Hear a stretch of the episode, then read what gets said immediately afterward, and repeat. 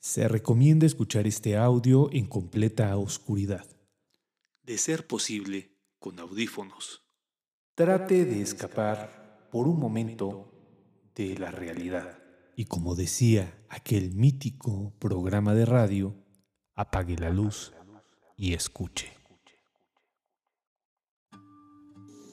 Chuy, buenas noches. Eh, buenas noches a todos. Este, pues bueno, mi relato trata sobre niños, fantasma. En mi casa ha existido eh, la creencia de, de un fantasma de un niño, ¿no? Que nos ha pasado a todos cuando somos infantes. Quienes habitamos en esta casa, pues eh, teníamos como ese amiguito imaginario. Pero resulta que pues no era tan imaginario, ¿no? Yo cuando era niña me comenté a mi mamá que como a los tres años yo este, jugaba con, con esta persona, ¿no? Con este niño y que siempre aparecía en lugares distintos, ¿no? Por ejemplo, me acostaba pues en mi cama y todo y ya en la madrugada pues me paraba y me iba, no sé, al baño, me, abajo de la mesa, o sea que siempre me encontraban en distintos lugares y que un día pues se despertaron cuando yo me desperté y me empezaron a seguir y me vieron que, que estaba yo hablando con alguien, ¿no? Entonces, que les llamó mucho la atención, o sea, así como que se asustaron, pero que no quisieron como hablarme porque ellos no sabían si yo estaba sonámbula o cosas así.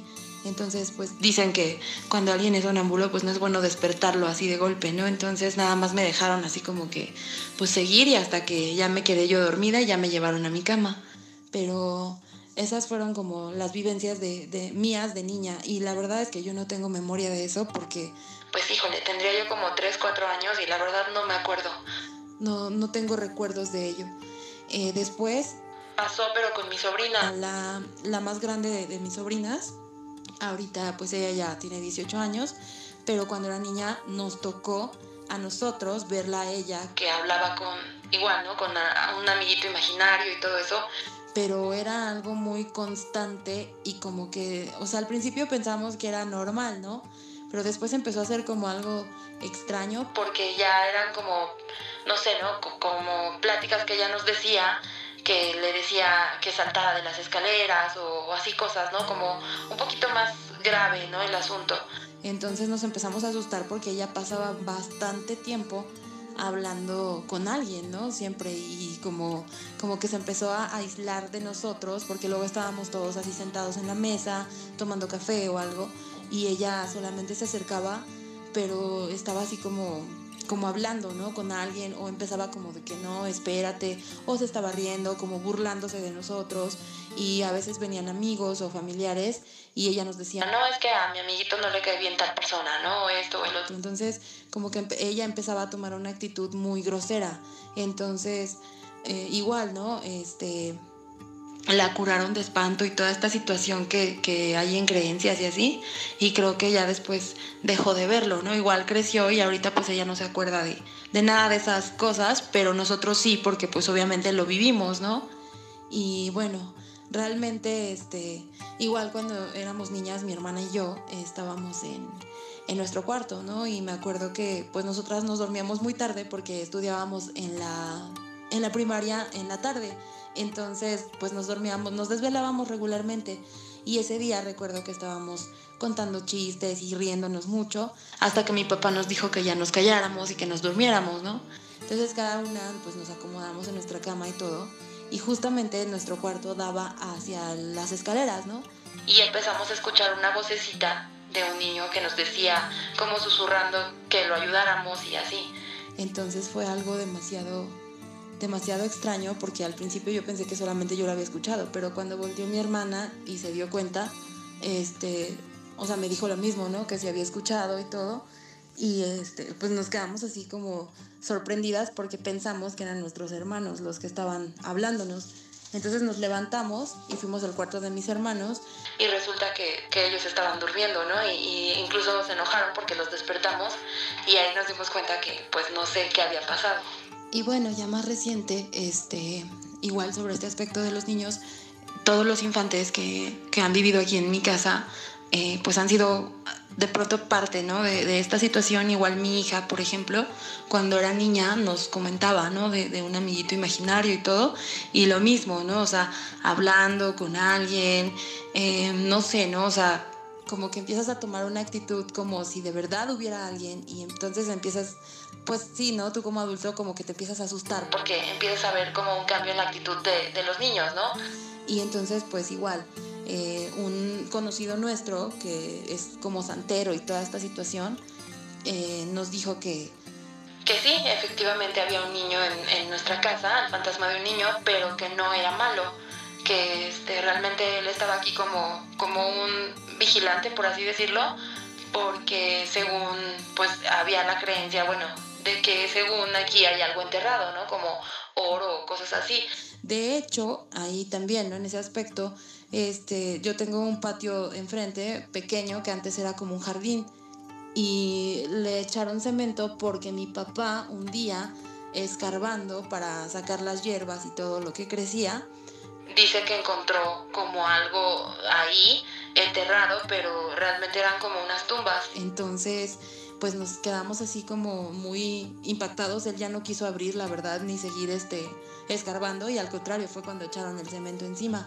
Pero en esa parte de la casa están las ventanas y me acuerdo que siempre se veían así como, como sombras y de pronto te tocaban la, la ventana así en, en, la noche o cosas así. Entonces, o sea, sí sucedían como muchos fenómenos en, en mi casa antes de que, de que echaran el cemento.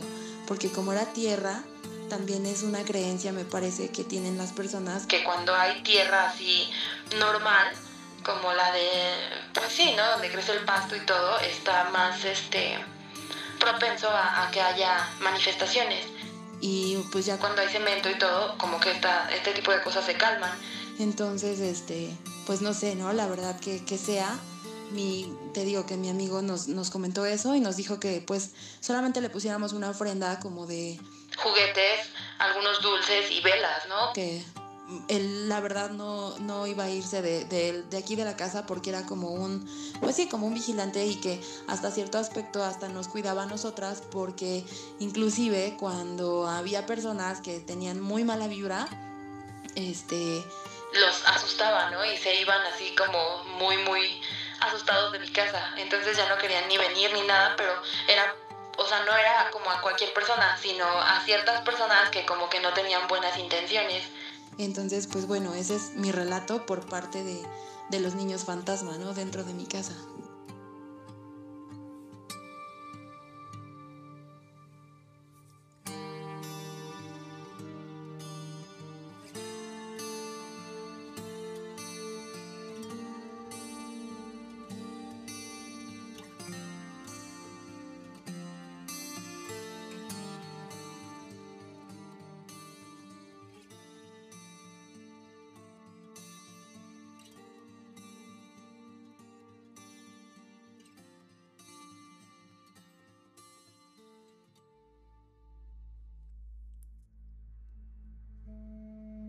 Se me antojó, querida comunidad, eh, ambientar, eh, musicalizar esta fantasmalogía, que como ustedes pudieron escuchar está tremenda, con el soundtrack de esta película del año 2014, una película formidable, interestelar, ¿no? Esta peli que narra justo como una niña tiene comunicación con un fantasma, pero que ah, ya después que se desarrolla la película, pues queda claro que era otra cosa. No voy a hacer spoiler, querida comunidad, si no la han visto, véanla interestelar.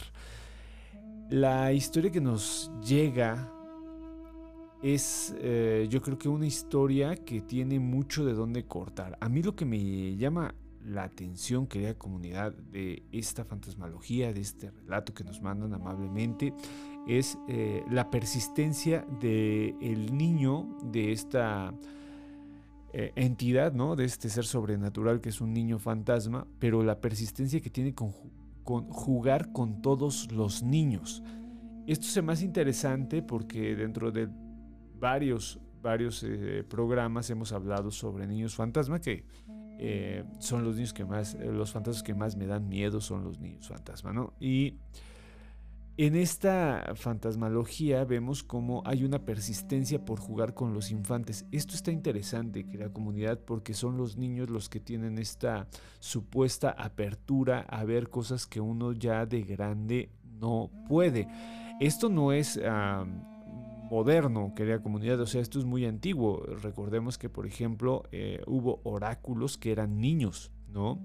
Con los druidas, por ejemplo. ¿no? Eran oráculos y eran infantes porque se pensaba que tenían un contacto con el otro mundo o con el mundo otro, como le dicen algunos estudiosos que hacen pues sus precisiones y sus análisis sobre los sueños, sobre el mundo onírico, sobre el mundo sobrenatural. Entonces fíjense cómo se une ¿no? esta situación de que el niño no solamente se queda en su papel sobrenatural ya como fantasma, sino también como em, persona que puede tener contacto con otras realidades. En este caso, no sé si prestaron atención, querida comunidad, pero son niñas las que pueden presenciar este fantasma, ¿no? Pueden hablar con él, eh, entran en una especie como de trance y a partir de ese trance pueden escucharlo, ¿no? Es interesantísimo porque nos nuevamente nos pone en dimensión la, pues una de las cualidades ocultas de los niños, que es eh, tener esta capacidad de imaginación, esta capacidad de fantasía que se va a ver mermando y que actualmente en el siglo XXI pues tenemos pues muy acotada, ¿no? Eh, ¿En dónde se puede imaginar? Pues se puede imaginar en los videojuegos, se puede imaginar en... Em, pues, en los libros, en la literatura, principalmente fantástica, en el cine se puede imaginar, pero ya cuando incorporamos la imaginación y la fantasía a nuestra vida diaria, se ve mal, ¿no? Se tacha de eh, supersticioso, de gente ignorante también. Se le ha llegado a decir a la gente que incorpora el pensamiento fantástico en su día a día, pues que es un ignorante. Y me gustó mucho este relato porque con la naturalidad que nos lo cuenta, eh, pues nos damos cuenta justo de que no tiene tanta bronca, ¿no? O sea, la querida escucha que nos manda este relato, pues deja manifiesto que pues no tiene ningún problema en contar este tipo de cosas, ¿no? Eh, lamentablemente, querida comunidad, dejé una parte eh, me, me, reservé una parte que tiene que ver ya con una posesión porque me gustaría hacerlo para otra fantasmalogía, ¿no? O sea, creo que da para largo. Pero aquí me gustó ese primer punto. Y el segundo, no sé si se dieron cuenta, pero se habla de que hay niños enterrados ahí, porque hay una parte en donde nos mencionan que encontraron una tumba o encontraron unas tumbas y que en vez de checar si eran o no se queda todo en la suposición y avientan, arrojan una placa de concreto. Hay una parte bien chida en donde nos dice que el concreto aplaca las apariciones, porque es una especie de lápida, ¿no? A mí me dejó pensando, no sé qué piensan ustedes, querida comunidad, pero es como si echásemos una lápida en, eh, en la tierra, o sea, en, la, en el, lo, que, lo que puede darnos contacto con el mundo natural, ¿no? Y por lo tanto con el mundo sobrenatural, ¿no? Entonces esta eh, intención lapidaria de, aventar concreto, de echar concreto y de que se bajaran las, las apariciones, se me hizo muy interesante. Hay una parte en donde nos dice que la tierra trae apariciones, ¿no? La tierra viva, la tierra en donde nace la vida, trae apariciones y mm, me hizo irremediablemente pensar en los entierros, los primeros entierros, ¿no? Como la tierra comienza a ser importante, porque pensemos que eh, los entierros es, una parte de la cultura muy, muy, muy eh, trascendental en la forma de, constituirnos como seres humanos, ¿no? El no dejar eh, que el cadáver sea robado por animales carroñeros o por depredadores y enterrarlo es un paso de, de, cultura muy grande, iba a decir de, civilización, pero creo que, sería, sería, me quedaría corto, ¿no? Es un paso cultural muy fuerte, o sea que tú ya le avientes tierra o trates de ocultar el cadáver, ya tiene que ver con, con un paso cultural muy fuerte. Y aquí, fíjense cómo después de tanto tiempo, de miles de años, querida comunidad, todavía persisten estas, estos dejos, ¿no? De, de que es importante, ¿no? O sea, que la tierra es la que trae a los muertos. Fíjense qué interesante, ¿no? Eh, a mí me, me, gustó mucho este, esta fantasmalogía también por el último punto que quiero platicar con ustedes para no aburrirlos, que es eh, el del especialista ritual, ¿no? Eh, que es un santero. De nuevo, esta, pues sí, o sea, esta ambigüedad con la que se maneja la, la gente, ¿no? De qué es un santero, pero que está muy presente, ah, paradójicamente, está muy presente en la cultura eh, latina, ¿no? La idea de que el santero te puede decir lo relacionado con los muertos, yo creo que hay que tomarlo muy en serio porque desplazó de cierta manera al cura. El cura antes era el que te decía, pero ¿qué pasa? Que el cura es impositivo, te dice, no, esto está mal, esto es pecado, esto tiene que ver con, con un castigo. Y el santero, como se dice aquí en el relato, pues no. O sea, el santero te da una solución y aparte te explica más o menos cómo está la vaina, ¿no? Cómo está la cosa. Entonces, eh, fíjense qué interesante cómo a pesar de tanto tiempo seguimos respetando la tierra, a pesar de tanto tiempo seguimos pensando que los niños tienen contacto con lo fantástico, un contacto que nosotros perdimos um, y que bueno, pues algunas mujeres principalmente lo tienen. Eh, recordemos que aquí el sexo femenino es el, privilegiado de las, de el contacto con, con, el mundo otro, como le dicen algunos estudiosos, eh, con realidades daimónicas, a mí me gustaría llamarlo más bien así. Y finalmente, pues esta, esta situación, ¿no? De, de cómo no nos dejamos de, sorprender, ¿no? Lo fantástico a pesar de que estamos en una época de ensayo y error, de que todo el tiempo se está hostigando a aquella persona que habla desde su potencialidad imaginativa o fantástica a aquella persona que dice, no, pues no es el viento, ¿no? Recordemos el poema de Edgar Allan Poe, a mí me gusta mucho, incluso en mis eh, estudios ya, ya, más serios que en la comunidad, hablo mucho de ese poema de El Cuervo, porque él constantemente remite a la acción sin la animación, es decir, eh, esta frase tan conocida de este poema que es, el viento y nada más, que trata de quitar el elemento sobrenatural. Em, y bueno, trata de encumbrar el pensamiento científico o el pensamiento racional y cada vez eh, mientras va avanzando el poema, más se va poniendo en manifiesto que la razón no va a poder explicar lo que está sucediendo.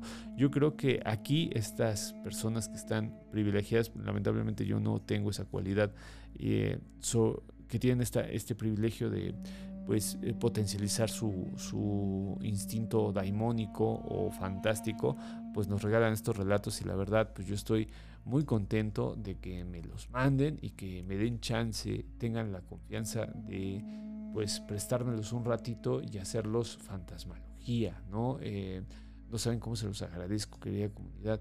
Y bueno, pues, eh, pues eso, ¿no? Recuerden que eh, yo feliz de que me manden sus audios eh, al 5574 67 36 43. Mándenme sus audios de WhatsApp y los voy a analizar. Mi intención, insisto, cada fantasmalogía es darles la dignidad necesaria ¿no? y recordar una vez más que no hay algo más valioso que haga el ser humano que sus historias, que sus cuentos. Esos son los que van a perdurar. Eso es lo que nos enseñó la épica de Gilgamesh y que bueno, pues seguimos haciéndolo, ¿no? Eh, un hombre son sus historias. Entonces, si ustedes me regalan sus historias, pues créanme que, que, ganan un pedacito de inmortalidad, ¿no? Esperemos que se sigan contando por muchos años y que, bueno, pues sirva este laboratorio de historias y de charla que me gusta entablar con ustedes. Recuerden que, bueno, pues los domingos a las 10 de la noche tenemos un programa en vivo en YouTube, el Sensacional de Historia Mexicana, en donde pues hablamos de un tema en particular que tenga que ver con elementos sobrenaturales o daimónicos y que a partir de eso pues echamos platiquita y me llegan sus relatos y la comunidad, pues yo les agradezco eternamente su apoyo. Recuerden que tenemos un grupo de Telegram en donde está la crema de la crema, ahí se dan unas charlas formidables, hay una hermandad muy muy fuerte entre los miembros que, pues, siempre apoyan a la banda que llega, la banda nueva y que quiere contar sus historias y bueno pues que también hay un ambiente de, de muy buen, muy buen pedo, ¿no? O sea, siempre estamos así como que muy buena ondita y con eh, ganas de, reír un ratito, no solamente contar cosas sobrenaturales, sino que a partir de eso agarramos la broma, la guasa.